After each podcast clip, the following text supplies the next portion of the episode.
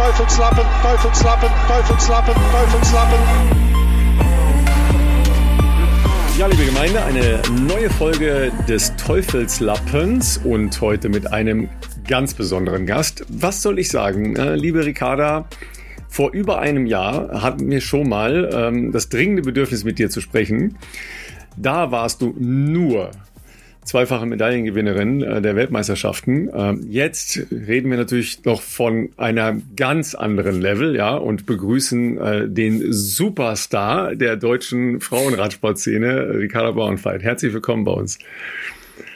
Danke für die Einladung. Ja, wir haben ja ähm, letztes Jahr schon sehr genau hingeschaut äh, bei den U23-Rennen. Da kannst du gleich nochmal erzählen, äh, was diese Rennen äh, so speziell macht. Ähm, aber jetzt ist ja durch äh, die Tour de France äh, Feminin ein, ein, ganz anderes Level erreicht worden. Ähm, erzähl uns mal, was gerade so los ist bei dir äh, drumherum, beim Radfahren äh, und im Leben. Ja, also ich muss sagen, ähm, die letzten Wochen, gerade nach der Tour, waren dann schon anstrengend und ein ähm, bisschen viel. Ähm, ja, ich, also ich war es nicht gewohnt, äh, so im Mittelpunkt zu stehen. Und äh, von allen Seiten hat man dann äh, Gratulationen bekommen am Handy, zu Hause in meiner Heimatstadt. Ähm, ja, also wie gesagt, es waren aufregende Wochen, ähm, aber mittlerweile ist das Ganze zum Glück wieder ein bisschen abgeflacht und runtergegangen und ähm, jetzt kehrt wieder Normalität ein. Das, ähm, ich schalte mich mal kurz ein. Wie ihr wisst, ich bin ja leider ein bisschen krank. Ähm, mich hat nochmal Corona erwischt, dummerweise. Aber die Premiere, dass wir äh, jemand waschechten Tour de France Etappengewinner hier haben, hat mich doch nochmal motiviert, heute aus dem Bett zu steigen. Und da würde ich gerne nochmal einhaken. Dieser Etappengewinn bei dir, das war ja Wahnsinn. Also wir haben uns das ja angeschaut. Ähm, erzähl, nimm uns da mal mit, weil, also für die, die es nicht gesehen haben oder sich nicht erinnern, das war ein Tag, da gab es eine Etappe, 127 Kilometer. Es gab eine Ausreißergruppe und die wurde ungefähr, korrigier mich, aber ich äh, versuche es wiederzugeben, etwa 50 Kilometer vom Ziel gestellt, was ja schon mal sehr außergewöhnlich ist. Und etwa 36 Kilometer vom Ziel greifst du an, beherzt, machst eine Solofahrt zum Sieg. Also sowas völlig Außergewöhnliches. Wie läuft sowas? Hattest du dir das vorgenommen? War das geplant? War das aus der spontanen Situation. Also das ist ja eine Rennsituation, wie man sie überhaupt nicht alle Tage sieht. Ja, also es war, glaube ich, alles andere als geplant. Ähm, wir hatten die vierte Etappe, das war diese extrem lange Etappe und ähm, da war, ja, also das Rennen da wurde ziemlich langsam gefahren und da ist eine Gruppe auch schon weggegangen und ähm, wir waren eigentlich als einziges Team dort nicht vertreten. Die Gruppe hat, glaube ich, sieben Minuten oder sogar mehr Vorsprung gehabt und ähm, ja, zum Glück ist am Ende doch noch alles ähm, wieder einigermaßen zusammengelaufen und ähm, es gab keine größeren Abstände für die ähm, Gesamtwertung. Und ähm, ja, bei der Teambesprechung hat es dann geheißen, okay, der Fehler darf uns auf jeden Fall nicht mehr passieren. Ähm, eine Gruppe darf nie mehr ohne uns losgehen, also es kann ja nicht sein. Ähm, ja gut, dann Start, fünfte Etappe. Ähm, alle Mannschaften haben eigentlich doch spekuliert, dass es eine Sprintankunft wird. Aber ähm, wir haben beim Recon von der Strecke schon festgestellt, also den wir einen Monat davor gemacht haben, dass die ganzen Streckenprofile eigentlich nicht wirklich der Wirklichkeit entsprechen, ähm, sondern viel, viel schwieriger sind. Ähm, und daher war uns klar, okay, das Rennen wird wieder von Anfang an super hart. Ähm, und ja, wir waren darauf eingestellt, dass es hart wird. Es gab dann auch gleich ähm, zu Beginn der Teilung im Feld, aber natürlich auch wieder eine Ausreißergruppe nach vorne und wir waren nie, wieder nicht vertreten. ähm, ja, da sind wir alle dann ein bisschen nervös geworden. Ähm, meine Teamkolleginnen haben sich dann irgendwann ja vorne ins Feld gesetzt und haben das Loch einfach wieder zugefahren, sodass wir dann ja wie gesagt, äh, ich glaube 50 oder 60 Kilometer vom Ziel die Gruppe wieder hatten. Und ja, zu dem Zeitpunkt waren dann wirklich alle Fahrerinnen eigentlich schon ziemlich müde. Also man hat das einfach gemerkt, ähm, dass das Rennen super schnell angefangen wurde. Und ich habe dann, ich glaube, bei Kilometer oder mit 40 Kilometer noch zu fahren, habe ich zu meiner Teamkollegin, zu Kasia gesagt, ähm, du, ich kann nicht mehr. Also bei den nächsten Attacken, da musst du Animik und allen folgen, weil ich, ich kann da nicht mehr mitgehen. Also wenn da eine Gruppe geht, ich, das schaffe ich nicht mehr. Dann meinte sie nur so, okay, ja, ähm, verpfleg dich gut und schau einfach, dass du mit der Gruppe jetzt über die nächsten zwei kleinen Berge noch drüber kommst. Und ähm, genau, dann sind wir weitergefahren, drei Kilometer. Und ähm, dann habe ich über Funk gehört, ähm, dass mein äh, ja, sportlicher Leiter gesagt hat, okay, Ricarda, jetzt hat am nächsten Berg, da greifst du an. Und in dem Moment dachte ich mir nur so, oh Mist, also eigentlich kann ich gar nicht mehr. Aber ähm, ja, man macht's halt dann trotzdem, äh, weil man will das Team nicht im Stich lassen. Und ich meine, ähm, ja, man versucht so, und wenn es nach hinten losgeht oder wenn ich dann abfall beim nächsten Berg oder wieder eingeholt werde, dann habe ich wenigstens probiert und ähm, ich habe ja nichts zu verlieren. Also habe ich angegriffen und ähm, überraschenderweise haben meine Beine dann mich doch noch weitergetragen, als ich eigentlich gedacht hätte. Und ja, so hatte ich dann irgendwann keine andere Wahl mehr, als einfach durchzuziehen. Also da sind ja, da sind ja ein paar sehr schöne Dinge dabei. Ähm, erstmal ähm, die Ansprache am Vorabend äh, deiner äh, Siegesetappe. Ähm, da musst du uns noch mal kurz mitnehmen. Geht das dann so ganz gesittet ab oder wird's dann da laut? Nee, also es geht eigentlich ganz gesittet ab. Ähm, natürlich ist jeder ein bisschen ähm, ja enttäuscht gewesen und ähm, hat sich einfach geärgert, dass wir in dem Moment nicht in der Gruppe dabei waren. Und ähm, ich meine, man lernt von Rennen zu Rennen auch noch auf Profi-Ebene. Und ähm, wir dachten uns halt, ja, das war jetzt halt der Tag, der nicht so gut lief, was aber ja glücklicherweise dann doch noch ein gutes Ende genommen hat. Ähm, aber nochmal soll es jetzt einfach nicht mehr passieren. Ähm, ja, und nach der Etappe war dann einfach schon, also nach der langen Etappe war auch jeder schon müde und ähm, ja, mental einfach. Also so eine, so eine ganz lange Etappe ähm, zerrt halt auch so im Kopf und ähm, dann hat unser Teamchef auch noch gesagt, ja, die Etappe, also die fünfte Etappe, ähm, die wird im Kopf entschieden, weil ja, es ist einfach nicht so ein ewig langer Berg mit drin, wo die Beine entscheidend sind, sondern es ist einfach noch so, ja, man muss sich halt motivieren, immer noch weiter und nochmal diesen kurzen Moment auszuhalten, über diesen kurzen Hügel drüber und dann, ja, wird es schon. Und so ist die Ansprache dann verlaufen und ja, ich denke, jeder hat sich die Sachen zu Herzen genommen und am Ende ist dann ja die fünfte Etappe ganz gut für uns gelaufen.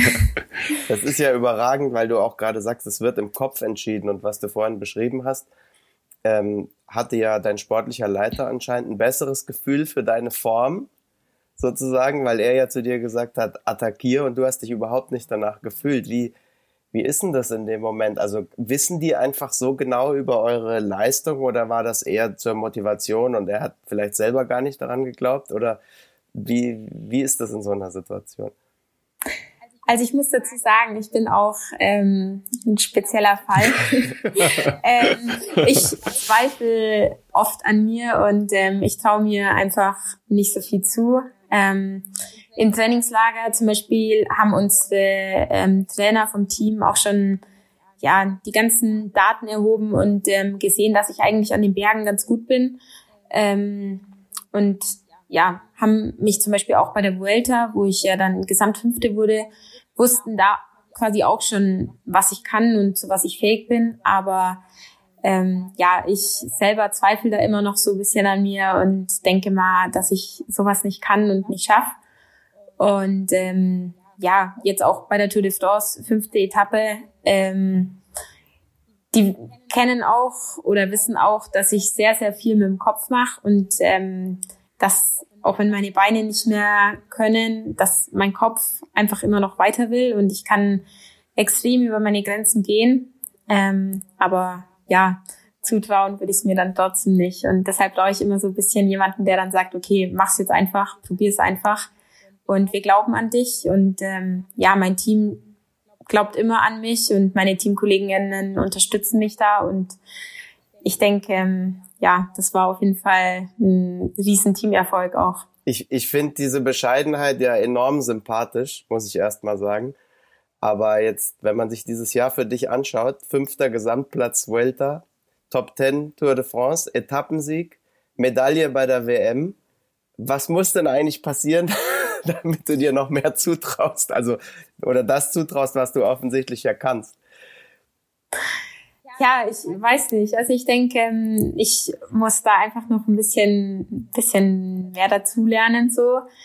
Ähm, aber es hat sich auf jeden Fall schon gebessert. Also ganz, ganz früher war ich eine super unsichere Person, würde ich sagen. Und ich war immer extrem nervös, weshalb ich dann auch ein bisschen den Spaß am Radfahren verloren habe. Ähm, aber ja, mittlerweile sehe ich das Ganze einfach ein bisschen anders, aber ich will halt auch nie irgendwie mich jetzt ja als was Besseres fühlen als die anderen Fahrerinnen zum Beispiel, weil ich denke, jeder gibt immer 100 Prozent und ähm, zum Beispiel auf der fünften Etappe, es hat einfach in dem Moment oder an dem Tag alles gepasst. Das Glück war vielleicht auch ein bisschen auf meiner Seite.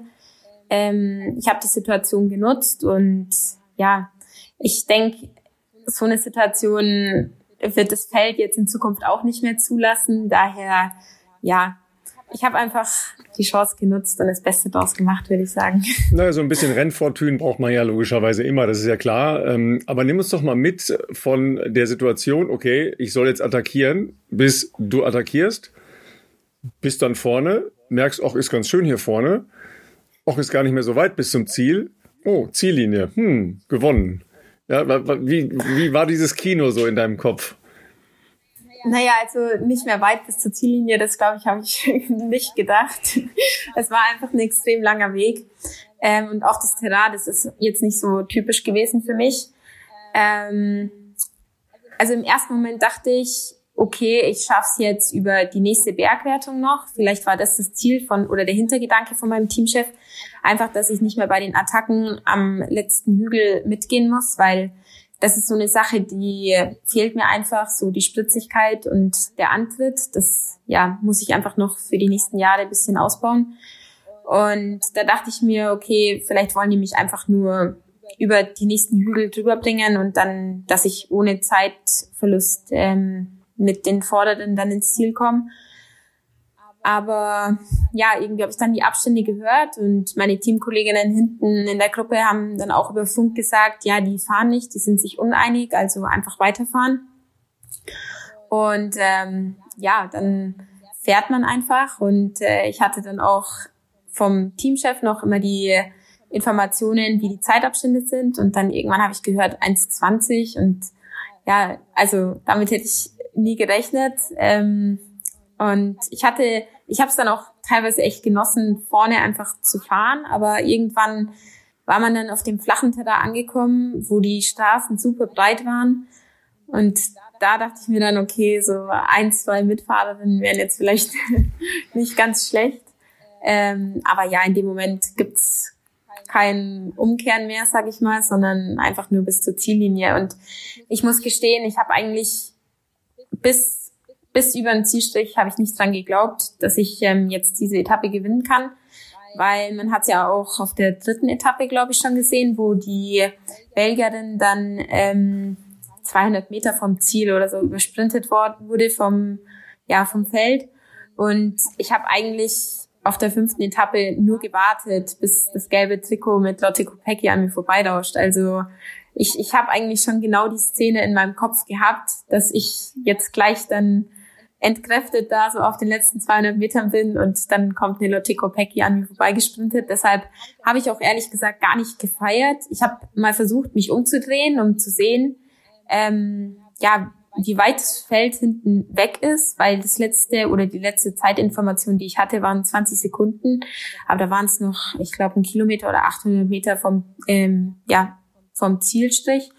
Und ähm, wie man dann im Nachhinein gesehen hat, mein Teamchef und die Leute im Auto haben sehr gefeiert. Deshalb habe ich da dann keine Infos mehr gehabt.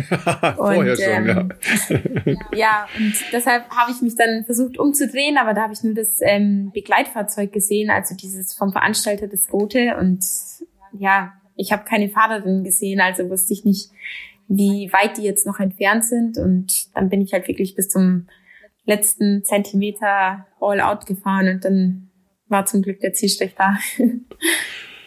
Wie ist denn das? Du bist ja, sagen wir mal, du warst ja relativ neu dabei, schon sehr stark, aber in diesem sehr starken Feld, du bist ja wahrscheinlich nicht zur Tour gefahren und gesagt, ich gewinne jetzt hier eine Etappe, oder? Das war ja wirklich wahrscheinlich dann relativ unverhofft. Wie ist denn das, dieser Sprung von da hinzufahren, um dann zu realisieren, ey, ich habe jetzt hier eine Etappe bei der Tour de France gewonnen?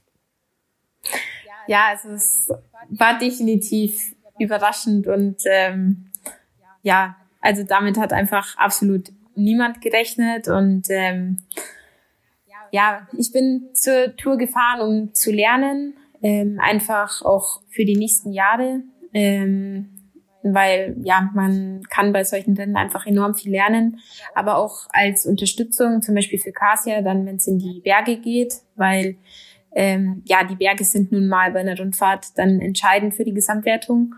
Und ähm, Kasia war sozusagen unsere Leaderin, weil die letztes Jahr wurde ja jetzt hier auch schon Zweite in der Gesamtwertung, dieses Jahr dann Dritte. Und ähm, ja, somit hatte ich eigentlich auch gar keinen Druck, sondern ja, konnte befreit fahren und die Tour sozusagen genießen und einfach mal das Ganze drumherum miterleben, weil die Tour ist da auch einfach nochmal ein bisschen was anderes im Vergleich zu zur Vuelta, sag ich mal, oder zum Giro. Und ähm, ja, daher war es eigentlich nur zum Lernen, aber für mich kam es zugute, weil mich so niemand auf dem Schirm hatte und ich habe mir selber einfach nicht den Druck gemacht und konnte ja viel freier fahren und vielleicht die ein oder andere Sache mal ausprobieren. Also die, die Tour de France war ja auch jetzt als Gesamtereignis in diesem Jahr ein großer Sprung nochmal nach vorne für den Frauenradsport, weil ähm, ich bin in der Zeit in Frankreich gewesen, war vorher auch bei der Tour de France äh, der Männer bei äh, der Königsetappe. Da war schon viel jetzt auch im Vergleich zu den Jahren davor, sicher auch äh, Corona-bedingt jetzt nochmal mehr so Normalität.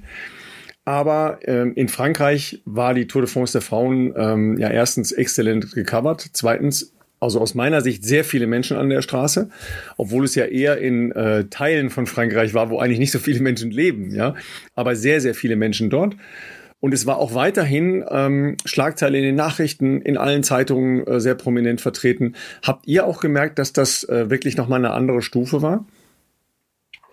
Also ich habe den Vergleich zu letztem Jahr jetzt nicht, aber ich kann auf jeden Fall sagen, dass es für mich ähm, ja ein Unterschied war zu Vuelta oder zu anderen wichtigen Rennen, auch zu den Frühjahrsklassikern zum Beispiel. Ähm, auch zum Beispiel die ganzen Interviews ähm, vorm Rennen, nach dem Rennen, auch von unserem Team, von der Seite, dass wir ein anderes Outfit hatten, besondere Räder und so weiter. Also da hat man einfach gemerkt, okay, man ist bei der Tour und die Tour hat einfach trotzdem nochmal einen anderen Stellenwert als andere Rundfahrten jetzt zum Beispiel. Und ähm, ja, nachdem ich auch hier wieder nach Hause gekommen bin, nach Eichstätt, haben so viele Leute gesagt, ja, es ist dann plötzlich im Fernsehen gelaufen, also haben wir es halt angeschaut und dann, dann sehen wir dich da plötzlich. Also das, ja, dass es halt im Fernsehen übertragen wird, ist auch nochmal was Besonderes. Und ähm, ich denke, es hat auf jeden Fall auch dem Frauenradsport ja in Deutschland hier nochmal einen wichtigen Aufschwung gegeben. Ich war zu dem Zeitpunkt in Australien bei der Frauenfußball-WM und es war im Fernsehen auf dem Sender, wo die Woche davor die Männer-Tour de France gelaufen war, war einfach auf dem gleichen Sendeplatz dann, als wäre nichts passiert, plötzlich halt das Frauenrennen, aber mit der gleichen, mit dem gleichen Aufwand übertragen und genauso groß. Also das merkt man schon, dass das auch international jetzt, glaube ich, einfach insgesamt größer wird. Ja, zum Glück. Also ich denke, ähm, ja, im Vergleich zu, ja, wenn man sich jetzt vor drei Jahren oder so die Rennen anschaut, ähm, klar, da gab es noch keine Tour für Frauen, aber ähm, ja, ich denke, ähm, wir haben das mehr als verdient, jetzt auch mal ein bisschen im Fernsehen zu erscheinen und deshalb ist es echt gut.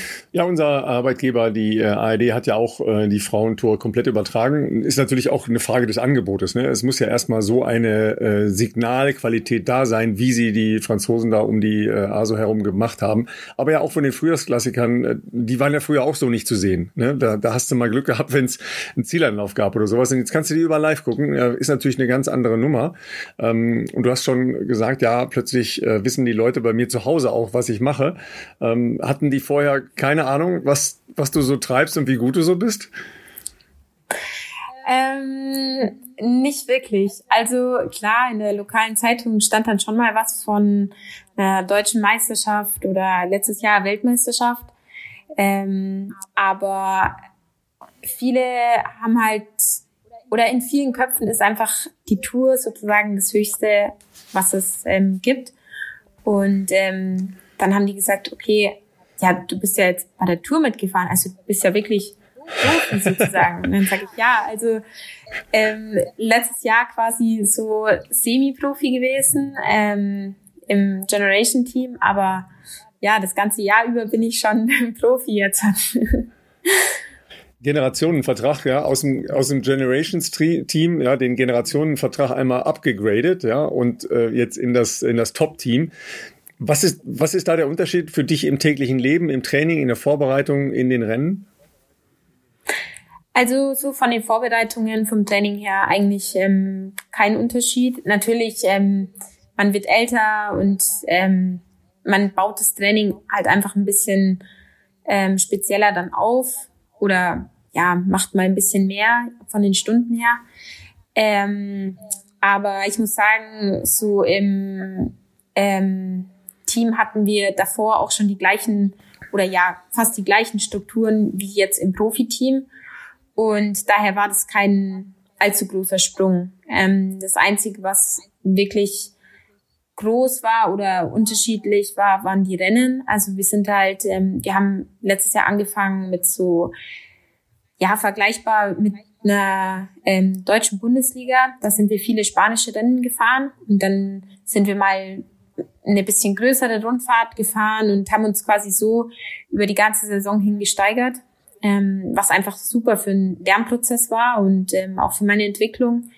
Und ja, dann dieses Jahr ging es natürlich dann mit den Weltrennen los und mit den ganzen bekannten Klassikern und ja, den großen Rundfahrten. Sag mal, du bist ja noch relativ äh, jung, kann man sagen. Ähm, kannst aber offensichtlich schon alles ziemlich gut. Also du hast äh, Zeitfahrerfolge, du kannst offensichtlich sehr gut Berg fahren, du bist auf der Bahn schon sehr erfolgreich gewesen. Sprichst gerade von den Klassikern, wir haben die Rundfahrt. Also siehst du dich äh, in Zukunft in irgendeiner Spezialisierung? Also siehst du dich eher bei Rundfahrten, bei Klassikern oder sagst du, ich, ich kann eigentlich alles und äh, mir ist das egal und ich, ich fahre alles? Also ich meine, es gibt ja so einen Pogacar bei den Männern zum Beispiel, der gewinnt Klassiker und Rundfahrten. Ähm, wie, in welche Richtung möchtest du dich denn entwickeln? Ähm, also ich denke, ich äh, werde mich so in Richtung Rundfahrerin entwickeln. Ähm, ich bin, also ich kann zwar gut Zeit fahren, aber im Vergleich zu anderen bin ich jetzt trotzdem keine Top-Zeitfahrerin. Ähm, aber das ist, glaube ich, für Rundfahrten trotzdem ganz in Ordnung. Einfach, dass man da dann nicht allzu viel Zeit verliert. Daher passt es, wenn man so in Ordnung im Zeitfahren ist. Ähm, und ja, bei den Klassikern, ähm, wie gesagt, ich muss einfach in den nächsten Jahren noch bisschen ähm, an den Antritten und auch im Feldfahren ein bisschen daran üben und ähm, besser werden. Und ja, das ist so eigentlich ja die größte Baustelle, sag ich mal. Und an den Bergen hoffe ich einfach, dass ich da weiterhin gut mit dabei bleiben kann und ähm, ja, Berge fahren macht mir persönlich am meisten Spaß. Rauf oder runter? ah, beides tatsächlich. also ähm, ja, zuerst die Arbeit und das Sag mal, weil du sagst, im Feld fahren üben, das kann man ja eigentlich nur in Rennsituationen wirklich üben, oder? Zumal ich habe äh, ähm, so einen Bericht gesehen, dass du relativ viel auf der Rolle auch trainierst. Ich weiß nicht, ob das jetzt stimmt oder ähm, das hilft einem ja wahrscheinlich für im Feld fahren überhaupt nicht. Außer auf Swift äh, guckt man dann, wer um einen rum ist. Ja, genau. Also ich fahre sehr, sehr gern Rolle. Ähm, aber ich muss auch dazu sagen, selbst wenn ich draußen trainieren würde, ähm, müsste ich alleine fahren. Also würde es da auch nicht ganz gut klappen mit Gruppe fahren üben oder im Feld fahren üben. Ähm, man muss dazu aber sagen, dass es im Feld einfach noch mal ein bisschen was anderes ist. Ähm, und ja, es, also natürlich kann ich auch mit Ellenbogen fahren, ähm, aber irgendwie, wenn dann, sag ich mal, eine Vives oder so neben dir ist, dann überlegst du dir halt zweimal, ob du da jetzt wirklich deinen Ellenbogen rausstreckst oder doch vielleicht mal kurz die Bremshebel bewegst, äh, berührst. Ähm, Gerade wenn es jetzt nicht in so einer entscheidenden Situation ist. Ähm, und ja, ansonsten, also es hat sich auf jeden Fall bei mir schon verbessert mit im Feldfahren und Positionenfahren. Ähm, aber was halt einfach immer noch ja sehr, sehr hart ist, sage ich mal, sind die Positionskämpfe ähm, vor dem Berg. Also es wird eigentlich vor dem Berg schon ein wichtiger Zielsprint gefahren, dass man einfach da als erstes in den Berg reinfährt. Und das ist halt bei Klassikern super wichtig, weil da die Straßen einfach ja viel schmäler sind und die Anstiege ja nicht ganz so lang sind und man dadurch halt nicht so viel Zeit hat, wieder Position gut zu machen. Ähm, daher ist es da dann einfach entscheidender, in einer guten Position reinzufahren. Und ich muss sagen, bei meinem ersten Klassiker habe ich, glaube ich, alles falsch gemacht, was man falsch machen konnte. Aber es war ein guter Weckruf. Ähm, ich war dann in der Gruppe dahinter, habe mich geärgert, dass ich die Gruppe verpasst habe ähm, und habe mir dann geschworen, okay, jetzt in drei Tagen beim nächsten Rennen machst du es nicht mehr so. Und ja, ab dem Zeitpunkt ähm, hat es dann deutlich besser geklappt. Letztes Jahr bei der Tour de France erinnere ich mich noch, ähm, waren ja relativ viele Stürze und es gab dann halt Kritik daran, dass ähm, zu viele Fahrerinnen nicht das Niveau hätten, um auf dieser ähm, hohen Klasse mitfahren zu können, dass aber auch sportliche Leiter einfach sich nicht gut ver verhalten haben in den Autos, in den äh, Feldern oder um die Felder herum. Das ist ja auch oft eine sehr spezielle Geschichte. Ähm, hat Jens Vogt gestern noch gesagt, er wäre schon gerne sportlicher Leiter, aber er, er dieser Stress Stress, die Vorstellung, in dem Auto da umeinander zu fahren und möglicherweise Fahrer ähm, zu touchieren, zu behindern oder, oder anzufahren, das, das würde ihn wahnsinnig machen. Ähm, wie hast du das letztes Jahr aus der, aus der Fernsicht erlebt und wie hast du das dieses Jahr erlebt? Also, klar, Stürze passieren immer. Ähm, es war halt jetzt dieser eine gravierende Sturz von Marta Cavalli, ähm, der so jedem irgendwie in Erinnerung bleibt. Ähm, es war natürlich eine unglückliche Situation ähm, und ja, sie hat auch, glaube ich, sehr, sehr lange ähm, so darunter gelitten. Aber man muss dazu sagen, ja, Stürze gehören nun leider, sage ich mal, zum Beruf dazu jetzt.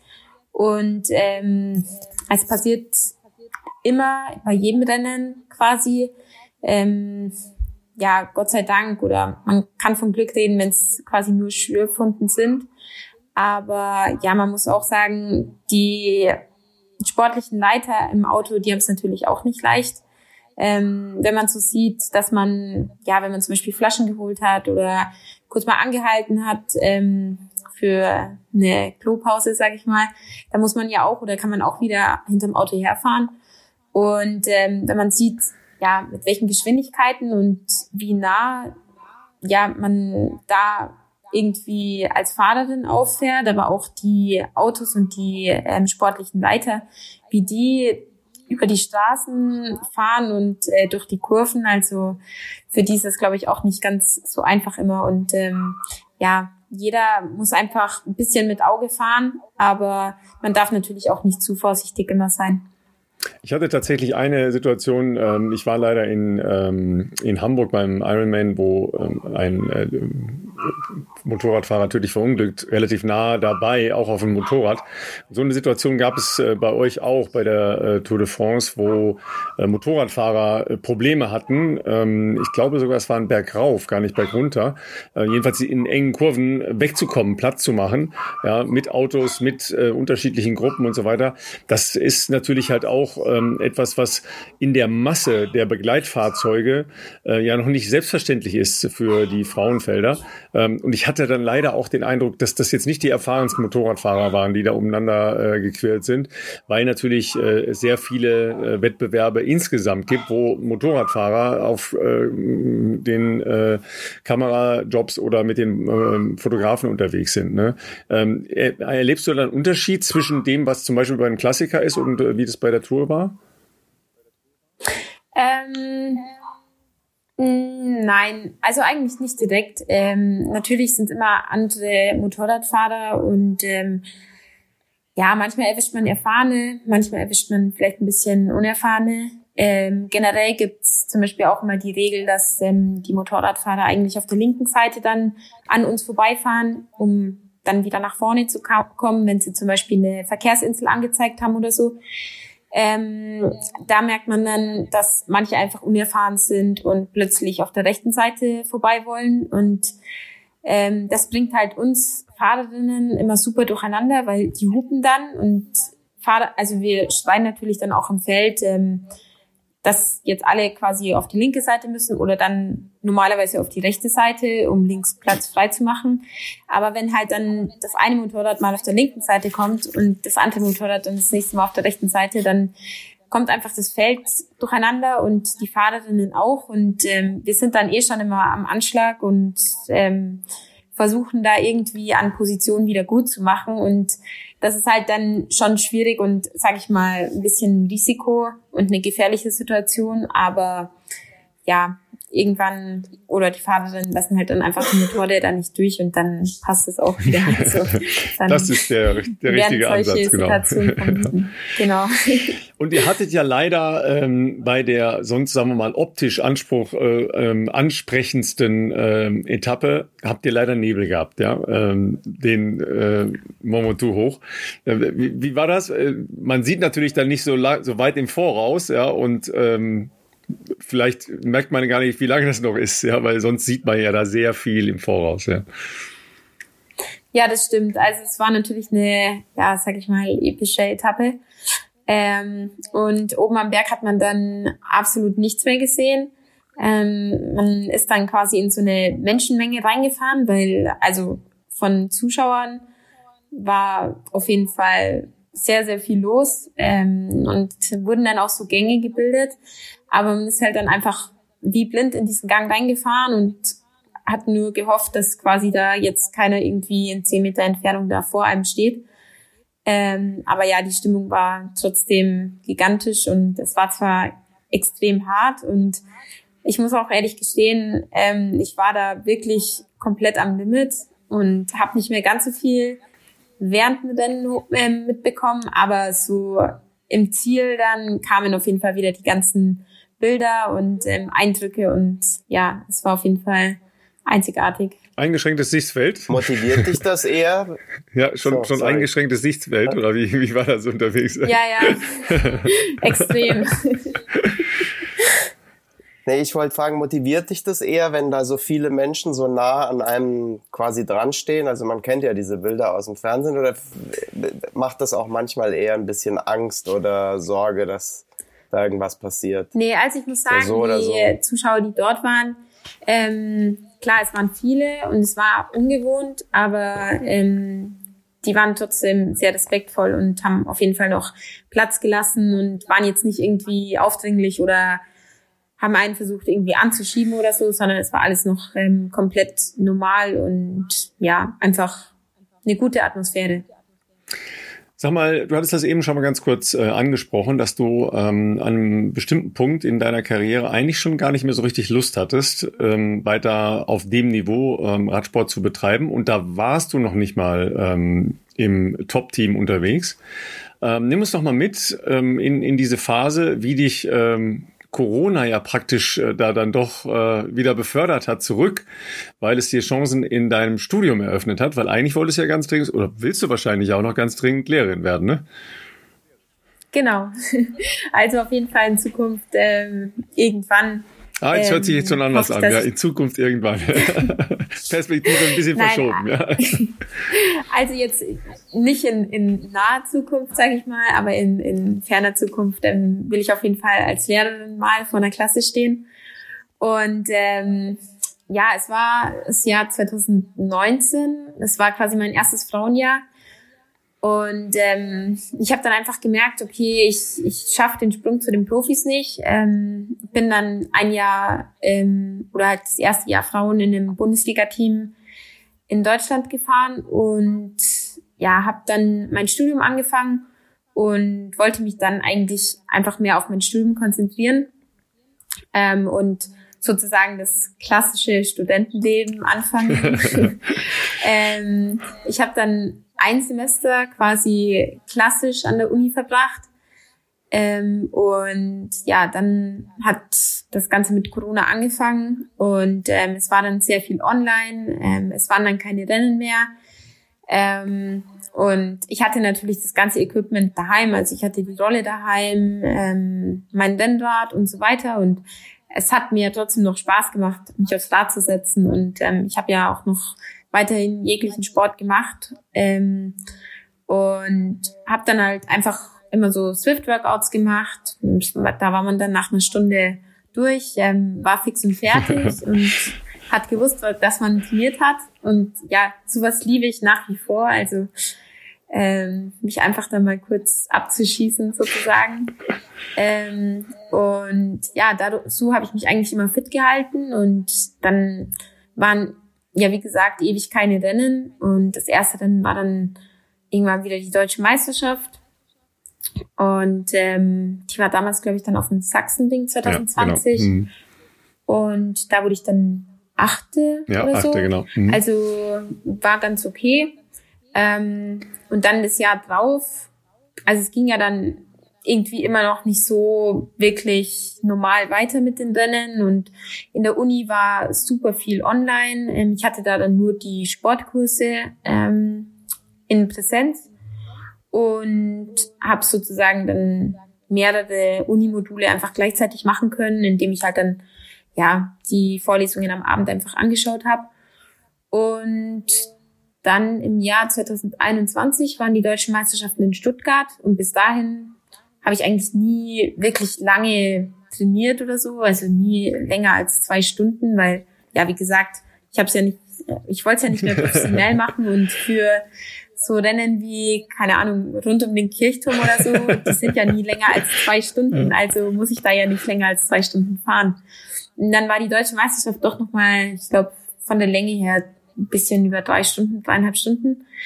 Ähm, und ich bin da für meinen Verein erst Ansbach gestartet und wurde dann Dritte und ja, dann wurde ich für die U23 Europameisterschaft nominiert und quasi angefragt, ob ich nicht doch wieder quasi auf dem Niveau starten will. Und habe ich gesagt, ja, mache ich.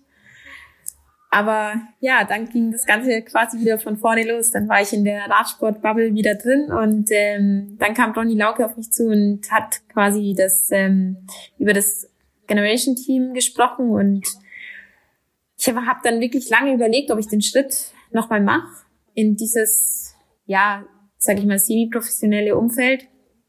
Ähm, aber dadurch, dass das Generation Team so aufgebaut war, dass es ähm, den Fokus hatte, ähm, die Fahrerinnen ja mehr zum Radsport zu bringen und halt auch vor allem ähm, Frauen aus Ländern, wo jetzt Radsport nicht so populär ist, denen das Ganze beizubringen oder die quasi hier in Europa zu integrieren. Ähm, dadurch war das für mich eigentlich ganz gut, weil ich so keinen Druck hatte und der Fokus einfach wirklich auf dem Lernprozess und auf Spaß haben war. Und ja, dann habe ich das gestartet und ähm, würde sagen, war auf jeden Fall keine schlechte Entscheidung. Du weißt schon, dass in deinem Bundesland ganz dringend Lehrerinnen und Lehrer gesucht werden, ne? Ja. du musst dich dabei jetzt nicht schlecht fühlen, ganz im Gegenteil. ja, und dann kam ja, ähm, da sind wir schon bei 2022, ne? Ähm, dann kam halt die WM, ja. Äh, das ist ja dann logischerweise ja nochmal eine, eine andere Stufe. Ähm, das war ja auch eine tolle WM, muss man sagen. Ja, wir mussten immer sehr, sehr früh dafür aufstehen, aber ähm, das hat, es war optisch halt auch toll gemacht. Ja, ähm, und du bist da mit zwei Medaillen nach Hause gegangen. Ja. Leider ist das ja in der U23 ein bisschen kompliziert weil äh, das nicht ein eigener Wettbewerb ist. Ja, also beschreib mal, wie wie man überhaupt merkt, wo man in dem Wettbewerb ist und wann man gemerkt hat, oh, ich habe ja eine Medaille gewonnen? Also genau beim Straßenrennen ähm, war es ja so, dass unsere U23 Altersklasse einfach integriert in das Frauenrennen war. Also wir hatten jetzt kein extra Rennen, so wie bei den Männern zum Beispiel. Und ähm, man hatte dann, also der einzige Unterschied war, dass wir von der U23 weiße Nummern auf schwarzem Hintergrund hatte, hatten und die Frauen quasi schwarze Nummern auf weißem Hintergrund. Und ähm, das war so das einzige Merkmal, ähm, wo man dann ein bisschen unterscheiden konnte, wer jetzt zur U23-Kategorie gehört und wer zu der Frauenkategorie gehört. Ähm, aber ja, wir zum Beispiel im deutschen Team, wir haben gar keinen Fokus auf U23 gelegt, sondern einfach ähm, kompletten Fokus auf Liane, weil ja die Strecke war super für sie und ähm, sie war auf jeden Fall eine Medaillenkandidatin und ja, an dem Tag war sie auch definitiv die stärkste, aber sie, ja, das Glück war nicht ganz so auf ihrer Seite, weil einfach jede ähm, ja, Fahrer in der Spitzengruppe nicht mit ihr mitfahren wollten.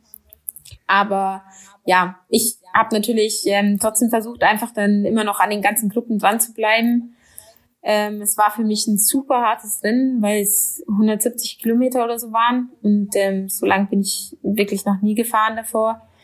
Ähm, und ja, dann habe ich mich einfach versucht, noch über jeden Hügel da zu retten und ähm, im Sprint ich hatte absolut keine Ahnung, wie viele Fahrerinnen von der U23 jetzt vorne waren und in der Gruppe vor mir und noch mit mir in der Gruppe. Also keine Ahnung, ich bin dann einfach gesprintet, ähm, weil man kämpft immer um jede Platzierung, egal ob jetzt U23 oder nicht.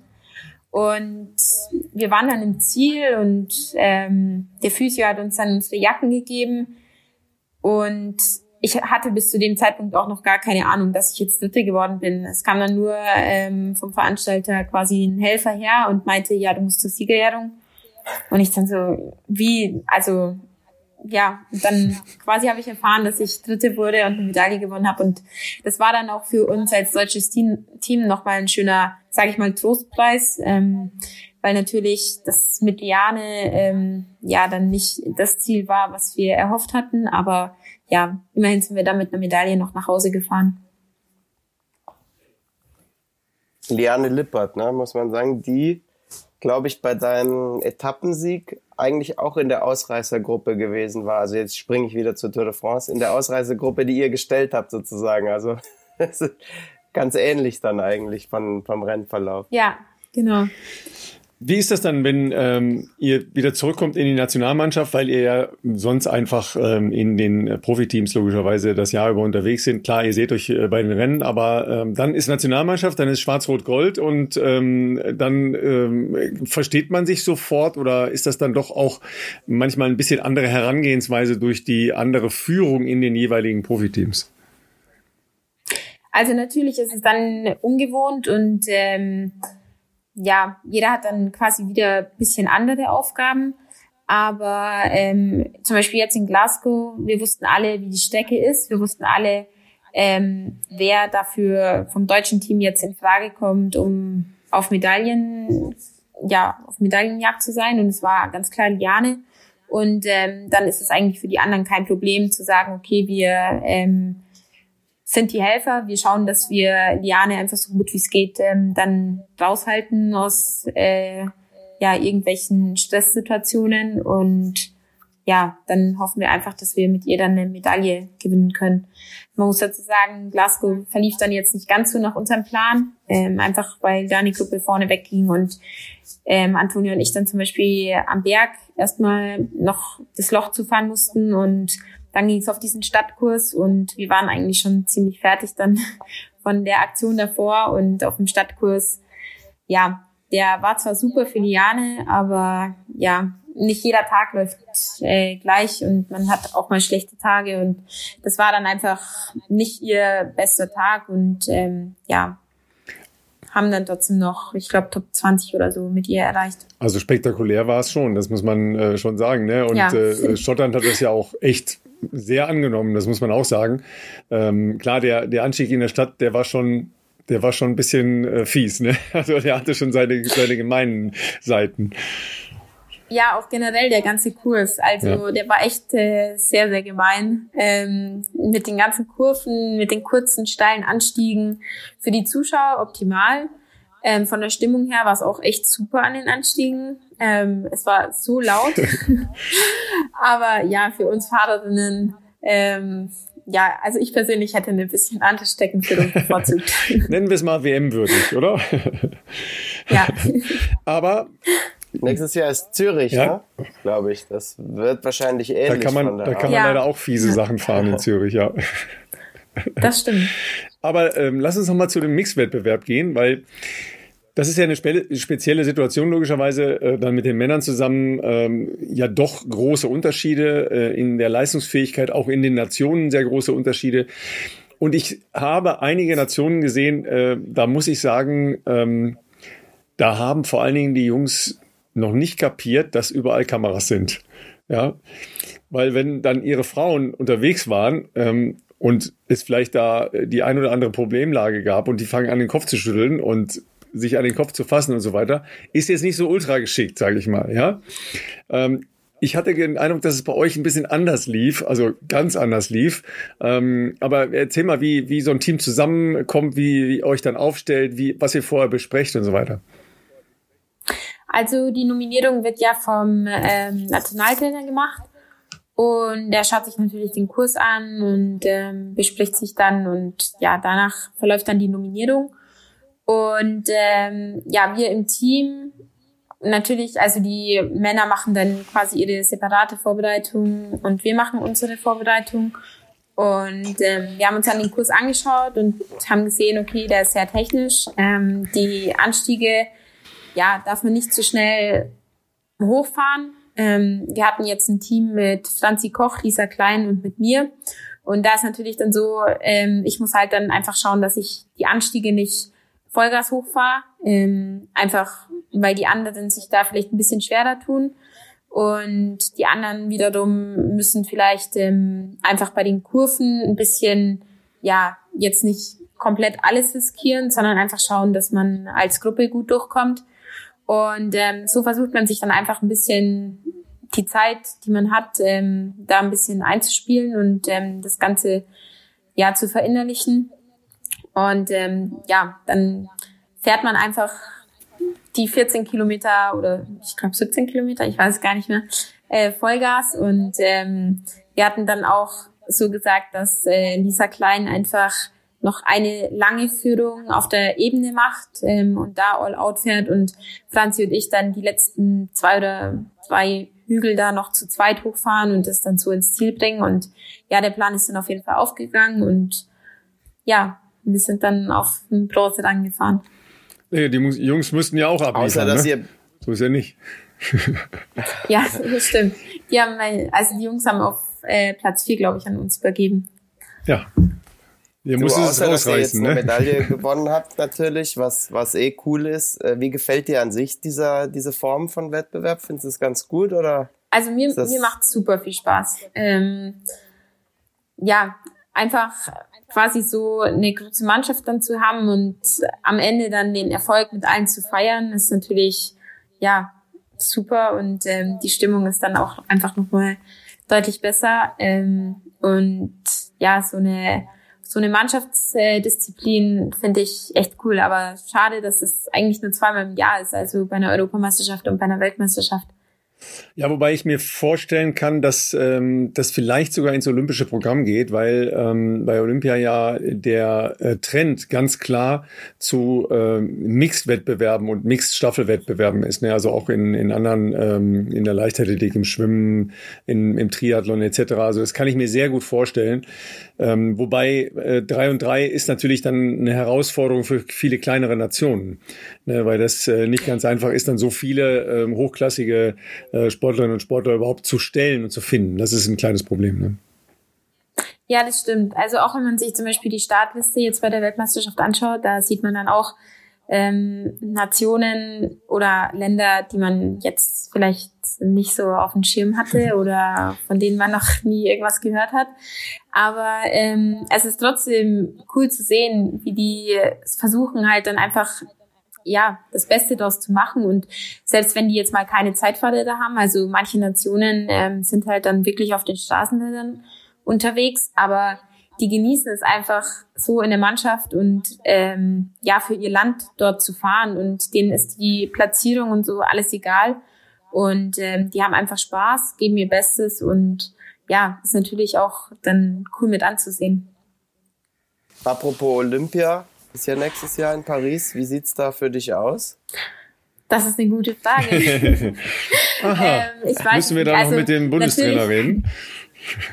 ja, vielleicht. Nee, ähm, natürlich hoffe ich, dass, äh, dass ich jetzt einfach gut über den Winter komme und ähm, ja, einfach schauen, dass äh, die Saison nächstes Jahr gut anfängt und man nicht allzu viel krank oder verletzt ist. Und dann ja schaut man, was Richtung Olympia da noch passiert. Und ähm, natürlich war es cool, da dann am Start zu sein und ähm, ja einfach das Team zu unterstützen. Und ja, es ist es ist in meinem Kopf, aber ja, es ist trotzdem noch ein langer Weg. Ja, und du hast ja bisher offensichtlich gezeigt, dass wenn du die Sachen nicht zu gezielt und verbissen angehst, eigentlich die Erfolge am größten sind. So habe ich dich bisher zumindest wahrgenommen. Ja, das stimmt. Also generell bei allem, was man macht, ist eigentlich der Spaß. Also der spielt da so eine große Rolle. Und ähm, ich denke, wenn man nicht den Spaß verliert, dann ist vieles möglich. Und ähm, ja, man darf einfach alles auch nicht zu verbissen sehen. Also wenn man bei den Männern eine Etappe bei der Tour gewonnen hat, dann äh, kriegt man in der Regel danach einen äh, hochdotierten Fünfjahresvertrag und zieht nach Monaco.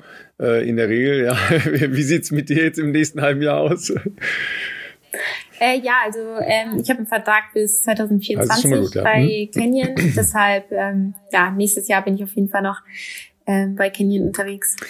Aber es ging ja jetzt auch, ähm, das ist ja eine Wahl gewesen, um ähm, Junior-Stipendiatin ne? ähm, im Rahmen der Sporthilfe. Wie, wie sieht's aus? Und äh, weil das ist nicht ganz unspannend. Ne? Ich glaube, äh, da verdoppelt sich die Stipendiensumme für äh, denjenigen, der dann äh, als Erster da gewählt wird. Insgesamt war die zu viert in der Auswahl? Zu, nee, fünf, zu fünf, genau sowas, ja. Mhm. Genau, ähm, da fahre ich am 11. September fahre ich dann nach Frankfurt und dort ist sozusagen dann die ähm, ja, Verkündung, ja. Übergabe, Bekanntgabe, ja. Siegerehrung und so weiter. Also bis jetzt wissen wir noch gar nichts. Ähm, ja, bleibt spannend. Aber für die, Nomi für die Nominierung ja. ist, glaube ich, auch schon mal 50 Prozent Erhöhung der äh, Stipendiensumme. Ne? Genau. Also du bist ja. schon eine Stufe höher gerückt. Ne? Ja, ja, definitiv, genau. Das ist auch noch äh, wesentlich für dich, dass du ähm, jetzt außerhalb deines, äh, deines Profi-Engagements ähm, noch weitere Finanzierungsoptionen äh, hast, um davon leben zu können? Ja, also man muss sagen, im Frauenradsport hat sich definitiv in den letzten Jahren ähm, deutlich was getan, was jetzt Bezahlung angeht. Ähm, aber natürlich ist es oder ist die Förderung von der deutschen Sporthilfe immer noch ein schöner Bonus und ähm, auch die Angebote, die man da hat. Also zum Beispiel ähm, bin ich Brillenträgerin mhm. und ich bekomme die Kontaktlinsen von dort oder auch ähm, ja die verschiedenen Olympiastützpunkte unterstützen da einen mit ähm, ja meine Uni hat zum Beispiel eine Kooperation mit dem Olympiastützpunkt Bayern und ähm, dadurch ist es für mich auch ähm, möglich, dass ich mein Studium auch noch irgendwie in meine Profikarriere jetzt mit einbauen. Jetzt warst du aber gerade erstmal in Schweden und bist äh, eine, eine kleine äh, Rundfahrt gefahren da. Wie geht äh, Frauenradsport in Schweden ab? Weil eigentlich ist da ja Frauensport relativ hoch angesehen. Genau, also wir waren, äh, das war eine Tour auf Skandinavien ah, okay. mhm. quasi, aber wir haben Schweden ausgelassen leider. oh also wir, wir waren dann ähm, zwei, drei Tage in Norwegen und sind dann nach der dritten Etappe ähm, alle zusammen geflogen nach äh, Dänemark und sind da dann noch Samstag, Sonntag Rennen gefahren. Und ähm, ja, es ist auf jeden Fall eine super schöne Gegend. Und ähm, die Organisation war auch echt top. Also ja, war eine coole Rundfahrt dort und ähm, mal was anderes als äh, jetzt immer Spanien und Frankreich. Als rund um den Kirchturm, ne? Gibt es jetzt noch rund um den Kirchturm äh, oder ist jetzt äh, schon Ende der Saison?